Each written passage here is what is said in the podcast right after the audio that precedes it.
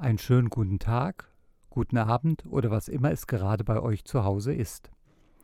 Ich heiße euch recht herzlich willkommen zum Podcast Radio Fahrerlager, der Podcast, bei dem sich alles rund um den Stollenreifen dreht.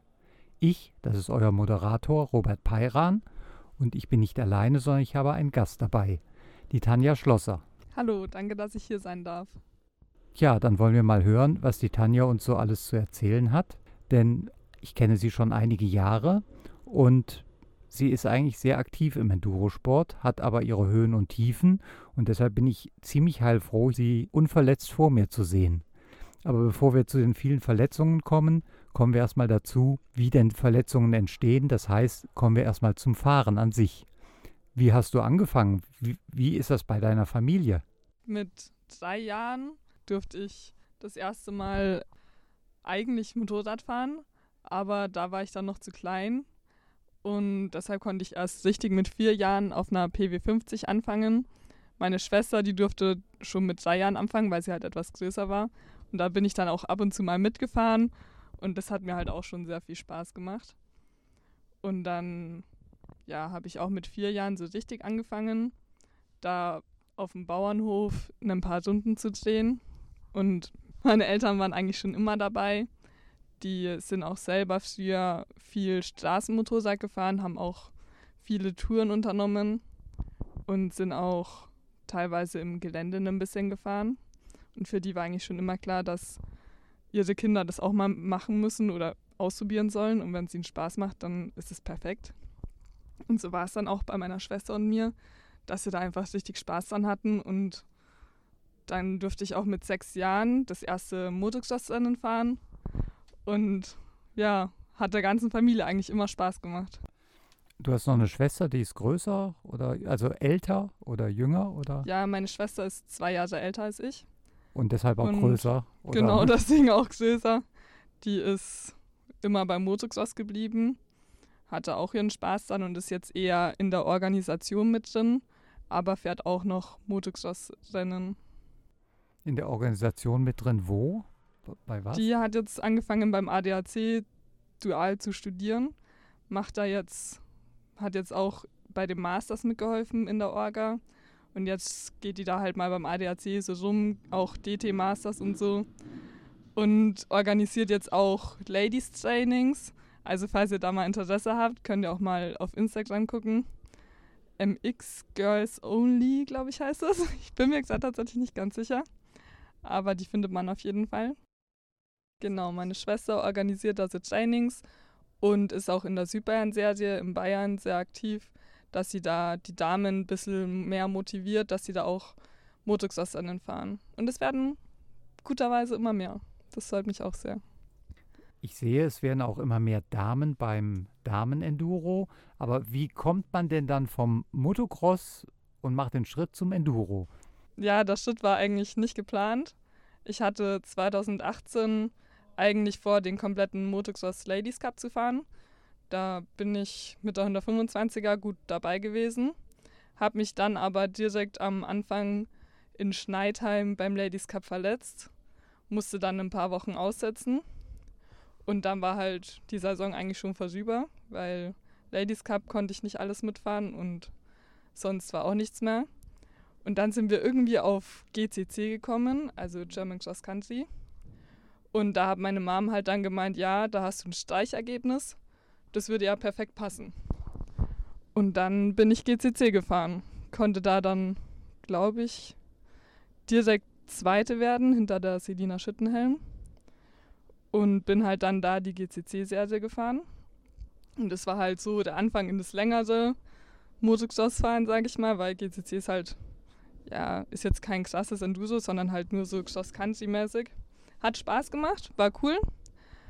Und dann, ja, ist die Vanessa Danz ja 2018 ausgefallen und wollte ja eigentlich die Six Days für die Damen Sophie mitfahren. Das ging ja dann leider nicht.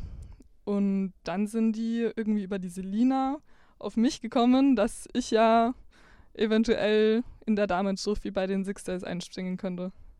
Das ist ja eine eine unvorstellbare Situation, weil hattest du überhaupt einen Führerschein? Da hatte ich gerade den Führerschein gemacht. Also ich hatte ihn schon, aber da war ich 16, da hatte ich noch keine Ahnung, wie das alles funktioniert. Also ich war gesagt frisch im Straßenverkehr angekommen. Nicht nur gerade erst 16, sondern du hattest ja nur ein Motocross-Motorrad, das heißt, du brauchtest auch ein Enduro-Motorrad. Ja, genau. Ich bin dann ziemlich schnell auf BVZ, Bert von Zitzewitz, gekommen und habe dann auch bisschen nach einem Motocross-Rennen war das noch, habe ich abends mit dem telefoniert, ob das möglich wäre, wie wir das machen können, dass wir jetzt sofort ein Motorrad nach Chile verschiffen, weil das waren ja die Sixers in Chile. Und das Motorrad musste eigentlich schon fertig sein. Und dann brauchte ich ja auch noch eine Enduro zum Trainieren hier. Hatte ich ja auch noch nicht. Und dann ja, ging das mit dem eigentlich reibungslos über die Bühne. Der war da super hilfreich. Ja, zwei, drei Wochen später waren wir dann im Waldkappel, haben eine Enduro geholt, die andere Enduro direkt zerlegt und in die Kiste nach Chile gepackt.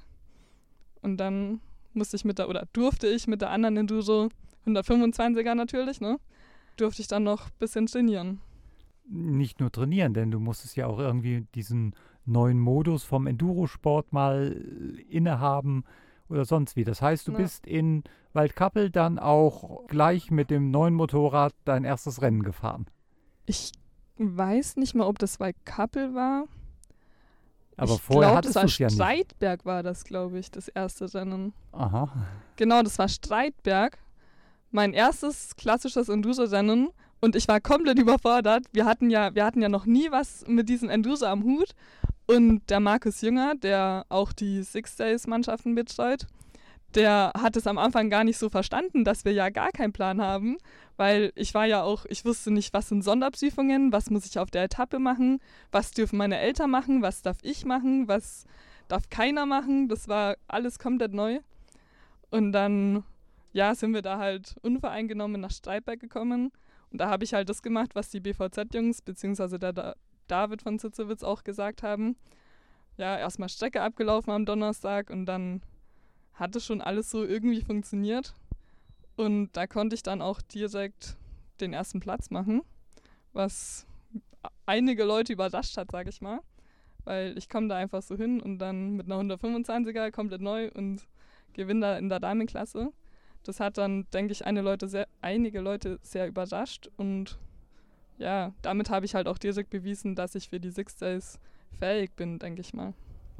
Das ist natürlich ein guter Auftakt, wenn man sagt, okay, ich komme jetzt und warst du selber von dir überrascht, dass das ein erster Platz wurde? Ja, absolut. Ich meine, Selina Schittenhelm ist da ja auch mitgefahren und die war ja auch beim GCC noch das Öfteren schneller als ich und ich dachte halt, sie hätte da auch ein bisschen mehr Erfahrung im Enduro.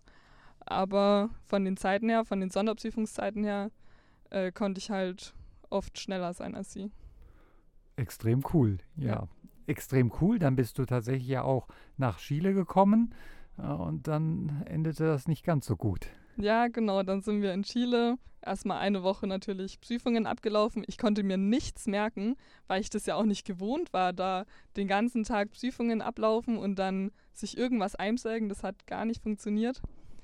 Und dann war es am ersten Tag schon so, dass ich einmal ziemlich blöd in ein Loch gefallen bin in der Sonderprüfung, weil ich das halt einfach nicht mehr auf dem Schirm hatte. Aber das ging dann nochmal gut aus. Und am zweiten Tag war es halt auch total staubig. Und dann bin ich, ja, aus unbekannten Gründen habe ich einen Kick ans Hinterrad bekommen und habe mir dann dabei das Schlüsselbein gebrochen. Und somit waren meine ersten Six Days nach zwei Tagen auch schon wieder um. Aber ja, das gehört halt leider dazu ich möchte jetzt nicht in der Haut äh, von Markus gesteckt haben. Ich weiß noch, er hat deiner Mutter versprochen, gib mir deine Tochter mit und ich bringe sie dir heil wieder. Das hat ja nicht ganz funktioniert. Ja, meine, also meine Mama ist da sowieso die beste Mutter, die man sich vorstellen kann. Die ist es ja auch schon ein bisschen gewöhnt gewesen, dass ich mich verletze, leider. Und die ist da total cool geblieben. Also das, sie weiß halt auch, das passiert, das kann man nicht ändern. Und solange das wieder wird, ist alles super. Und es ist ja dann auch wieder sehr schnell geworden. Und wir hatten ja dann trotzdem noch eine gute Zeit in Chile. Ich meine, meine Eltern, die sind ja dann trotzdem noch als Betreuer und Helfer mit auf die Strecken gefahren und haben da halt einfach ein bisschen geholfen. Und ich Ja, ich war vielleicht ein bisschen Depsi und saß viel im Zimmer, aber das bereue ich im Nachhinein tatsächlich auch, dass ich nicht einfach mit rausgefahren bin, ein bisschen zugeschaut habe, ein bisschen mit den Leuten gesprochen habe. Aber damals war ich 16, da war ich halt einfach noch nicht so weit.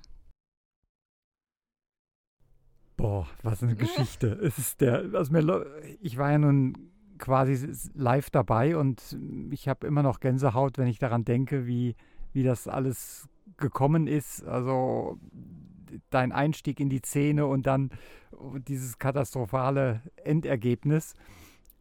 Aber es hat dich anscheinend nicht geschockt, also jedenfalls nicht so weit, als dass du nicht weitergefahren wärst. Nee, da dachte ich mir dann tatsächlich, äh, wenn, also ich will das weitermachen und mein Ziel war dann eigentlich einfach nur die Six Days mal zu finishen. Und ja, bis dahin war es auch ein bisschen steiniger Weg, aber es hat ja dann am Ende auch funktioniert. Was ist die Faszination, dass du sagst, ja, ich habe dann beschlossen, weiter Enduro zu fahren und die Six Days mal zu finishen. Du bist ja vorher Motocross gefahren, also du hast schon Motorradsport betrieben. Was ist der für dich der Unterschied, zum, dass du sagst, ja, Enduro liegt mir aus diesen oder jenen Gründen besser? Also, ob mir das jetzt besser liegt, bin ich mir noch nicht so hundertprozentig sicher. Motocross hat halt einfach auch sehr viele Anreize. Bei Enduro ist es halt, man darf halt wirklich in Gelände fahren, in das du normal niemals fahren dürftest, legal, weil das halt einfach, ja, entweder der Bauer beschwert sich oder der Jäger beschwert sich oder die Naturschützer beschweren sich. also das beste Beispiel ist ja nun Streitberg in der fränkischen ja. Schweiz. Das ist, äh, ich glaube, Naturschutzgebiet aber und Wandergebiet und trotzdem darf man da mit dem Mopeds langfahren. Ja. Also besonders Streitberg fand ich letztes Jahr sehr schön, weil halt auch anspruchsvolle Strecken waren und man weiß am Ende von Tag, man hat ordentlich geleistet. Man hatte, ja, man hat Berge geschafft, die man so sich nie erdacht hätte zu schaffen. Das hast du halt beim Motocross nicht so. Beim Motocross hast du halt deine Strecke und du weißt, du kannst die Strecke einfach fahren. Es geht halt nur um die Zeit. Und beim Enduro hast du schon ab und zu mal, dass du sagst, da ist ein Hang, wo du dir nicht sicher bist, ob du hochkommst. Und am Ende, wenn du dann hochkommst, ist es halt einfach ein schönes Gefühl.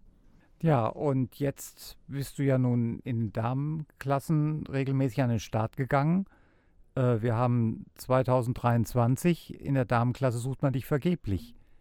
Ja, ich habe es drei Jahre jetzt versucht, mir den Damencup-Titel zu holen, hat aber leider nie funktioniert.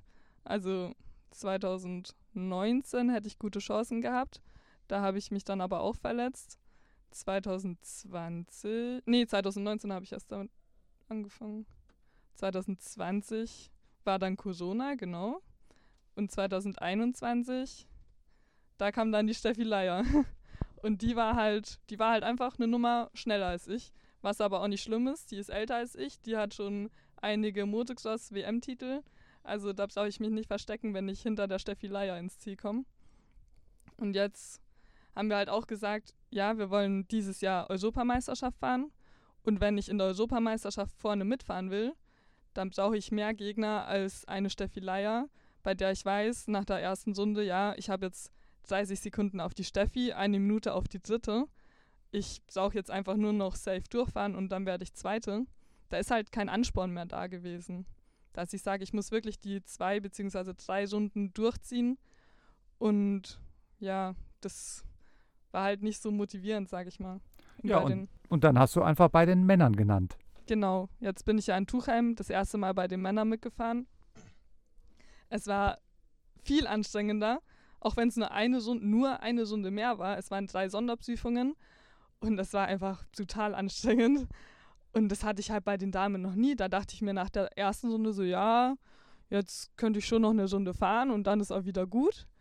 Und bei den Männern, da musst du halt dann drei Runden durchziehen.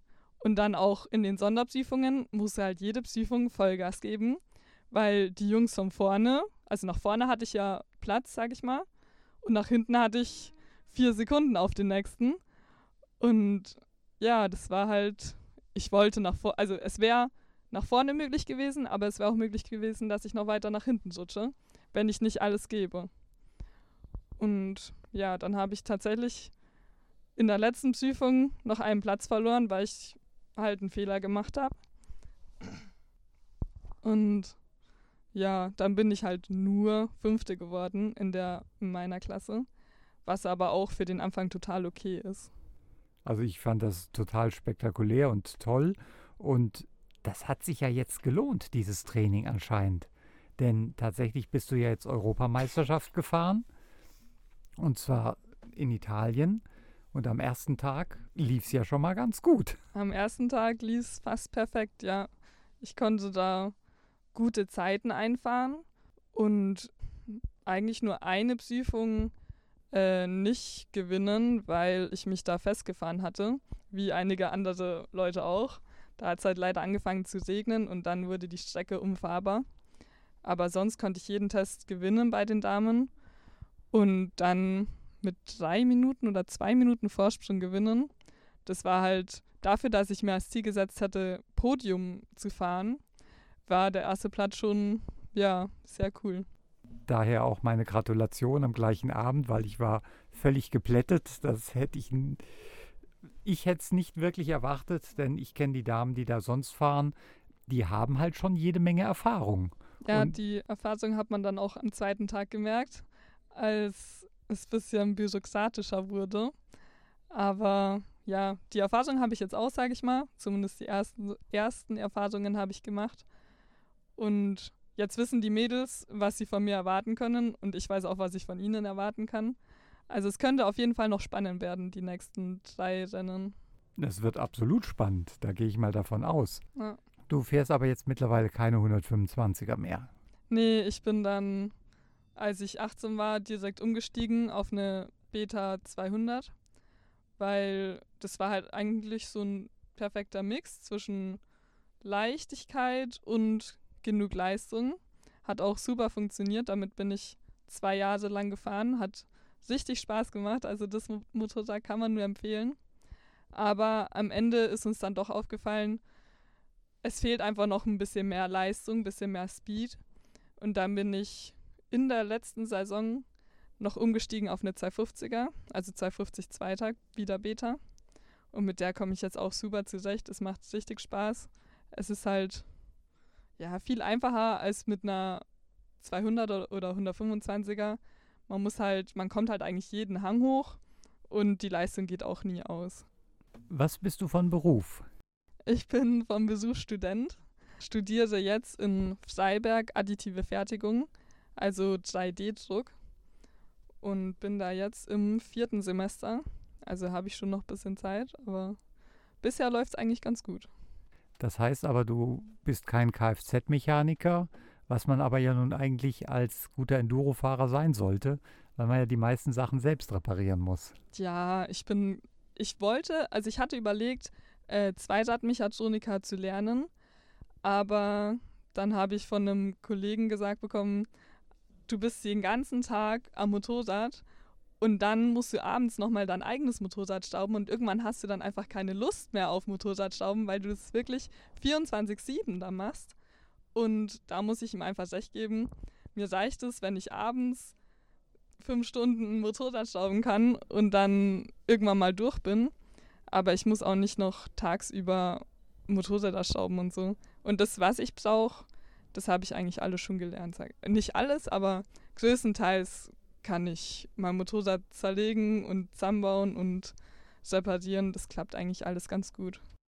Da bin ich ja beruhigt. Dann mhm. haben wir jetzt die Sachen mit den Vorurteilen, was die Damen angeht, auch endlich ausgeräumt. Ja, also wir Damen können auch schrauben. Man muss auch sagen, äh, meine Mutter hilft mir da sehr viel. Also mein Dad auch, aber der ist halt sehr oft unterwegs.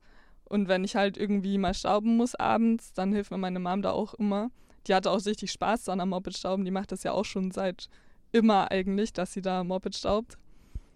Und also wir können das schon.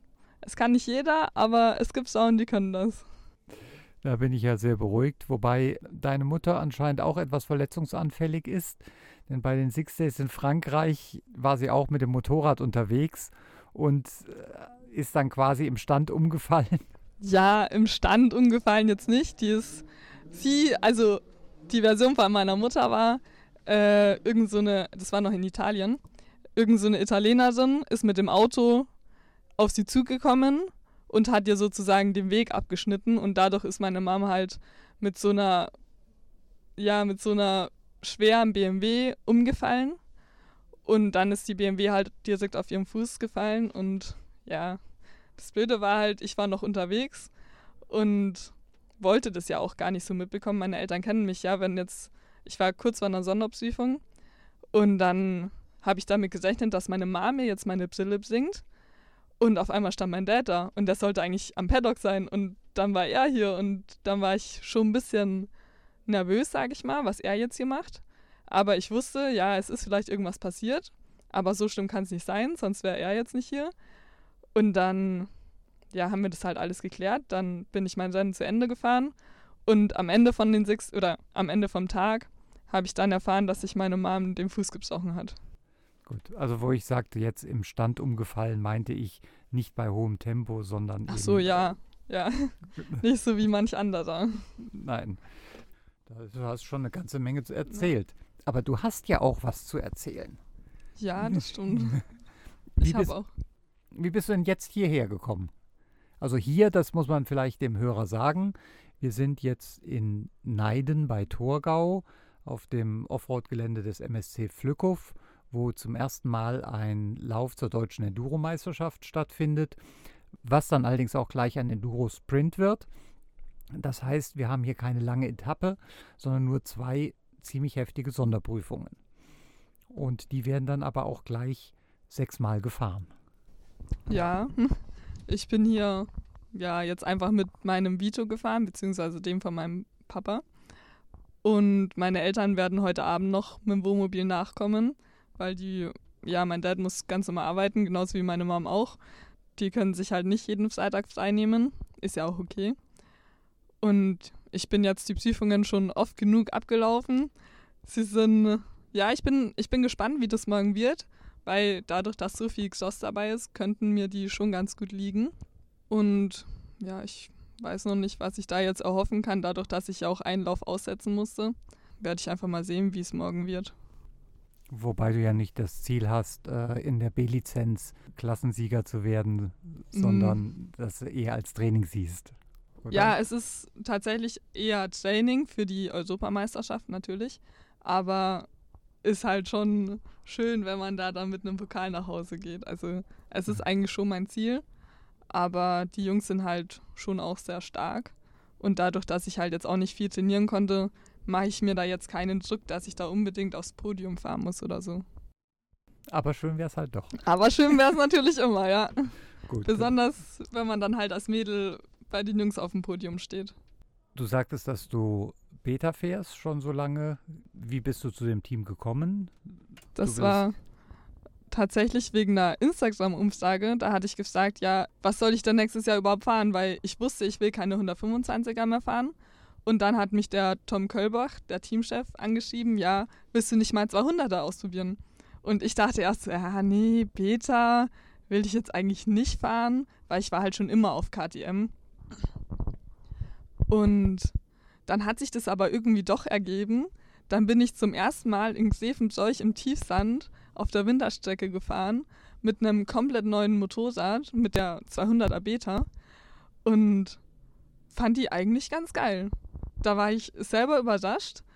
Und ja, dann habe ich noch mal ein bisschen mit dem Tom gesprochen und telefoniert. Und dann sind wir auf Beta gekommen, weil halt auch keine andere Marke eine 200er anbietet. Also ich hätte gern, wenn KTM sowas gehabt hätte, hätte ich das bestimmt auch ausprobiert. Aber ich kann mir schon vorstellen, dass es am Ende trotzdem eine Beta geworden wäre, weil halt auch einfach das mit dem Tom auf Anhieb super funktioniert hat. Ja, und wenn ich jetzt gucke, hat der Tom ja dieses Jahr ein richtig starkes Team. Ja, da hat dieses Jahr ordentlich zugelegt an Fasern. Er ist ja jetzt seit dem Jahr eher als Betreuer dabei. Nur jetzt dieses Wochenende in Neiden will er auch mal wieder fahren. Finde ich auch total cool. Und ja, wir haben jetzt echt ein starkes Team, wo auch die Harmonie unterm Team super passt. Also wir kommen wirklich, oder ich komme mit jedem klar. Und auch mit der Betreuung funktioniert das immer super. Da hatte ich noch nie Probleme oder so. Auch wenn es in anderen Teams natürlich auch so funktionieren wird. Aber das passt halt perfekt in dem Team. Wie war das jetzt bei der Europameisterschaft? Der Andi Bayer, der ehemalige deutsche Enduromeister oder mehrfache deutsche Enduromeister, fährt ja nun auch für Beta und war jetzt auch in Italien. Und habt ihr euch da absprechen können? Ja, wir haben uns da schon abgesprochen, sind auch teilweise zusammen Prüfungen gelaufen. Und ja, auch der Service vom Team hat perfekt gepasst, das kann man nicht anders sagen. Der Tom war halt im Faserlager am Service, mein Dad war draußen am Service. Wir haben auch für das ganze Team Deutschland, also für Felix Melnikow und Nico Sambo und so, haben wir auch direkt die Betreuung mit übernommen, weil wir halt als Team unten waren und der Tom natürlich Pavillons und alles dabei hatte. Im Werkzeug und so. Der Finn ist und ja auch bei euch im Team. Genau, der Finn, der ist auch mitgefahren. Der, ja, für ihn war das, glaube ich, auch, oder für ihn war das eine Lehre, weil er gemerkt hat, ja, die Jungs da ziehen schon nochmal anders am Kabel. Und ja, er kann halt auch nicht immer aufs Podium fahren. Weil jetzt hier in der B-Lizenz ist schon knapp von den Zeiten her, aber da hat er halt auch schon immer gute Chancen, vorne mitzufahren. Na, er hat zweimal das Overall gewonnen, also ja. in der B-Lizenz. Als Quereinsteiger muss man sagen, Hut ab vor ihm. Ja, und er ist ja auch noch Fall. so jung. Und aber jetzt natürlich im, äh, in der Europameisterschaft, in der 125er Klasse in der Europameisterschaft bei den Junioren unter 21 sind ja auch mal eben locker 25 Leute am Start. Da, ja. da ist es ja schon schwierig, überhaupt in die Punkte zu fahren.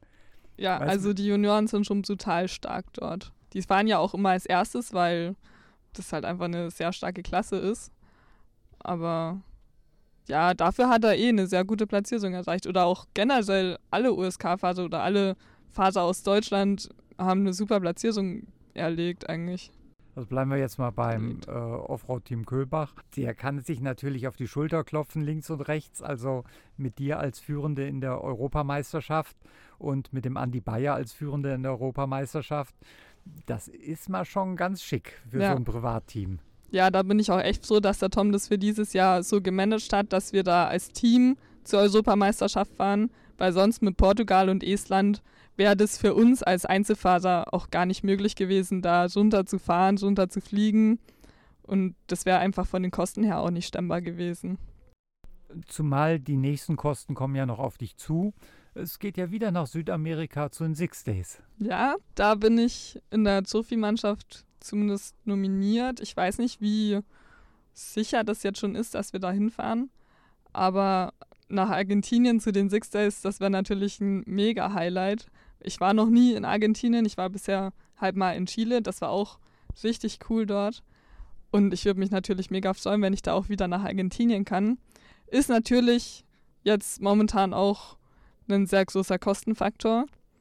Aber bisher hat es immer irgendwie funktioniert und halt natürlich auch besonders dank meinen Eltern, weil die mich da halt zu 100 Prozent unterstützen. Ja, also ich hoffe, dass das mit Argentinien und dem deutschen Team auf alle Fälle klappen wird. Ich habe meinen Flug schon bezahlt, also ich muss auf alle Fälle dorthin oder ich will auf alle Fälle dorthin, weil das wird total spannend. Ich erinnere mich, äh, als es das erste Mal dort war, war es ein eine ziemliche Wüstengegend, ziemlich heiß und also ganz anders als alles, was du bisher gefahren hast, glaube ich. Ja, das kann ich mir gut vorstellen. Aber ja, ich meine jetzt auch hier in Italien, sowas, so steiniger Untergrund, das hast du ja in Deutschland eigentlich auch nie. Und ich würde mal behaupten, ich komme mit den Veränderungen relativ gut, relativ schnell klar. Also ich habe jetzt keine Angst vor einem anderen Untergrund oder so. Ja. Hm. Ja, wie sieht das denn dann im weiteren Verlauf aus? Du fährst jetzt erstmal mit im Alter von wie vielen Jahren bist du? Wie alt bist du jetzt? Ich bin jetzt 20. 20. Gut, das ist natürlich noch ein Anfängeralter für einen Enduro-Fahrer. Ja, das stimmt. Ich finde auch tatsächlich, mir fehlt noch so ein bisschen der Speed. Ich habe es ja an der Steffi Leier gesehen. Die ist mehrmalige Motocross-Weltmeisterin und die hat halt einfach diesen Grundspeed, den ich jetzt erst noch aufbauen muss. Aber ich denke, mit der Zeit klappt es auch gut. Und ich merke es ja jetzt schon, ich sammle mit jedem Rennen, das ich fahre, mit jedem Enduso-Rennen, sammle ich mehr Erfahrung, lerne was dazu, werde besser, werde sicherer vor allem. Und auch was die technische Seite angeht, lernt man ja auch nie aus. Mehr kann man eigentlich nicht dazu sagen. Das war ja schon fast ein Schlusswort, was du hier gehalten hast. Dann bleibt mir an dieser Stelle nur noch dir viel Glück zu wünschen für morgen, dir die Daumen zu drücken und dann gucken wir mal, was passiert. Dankeschön.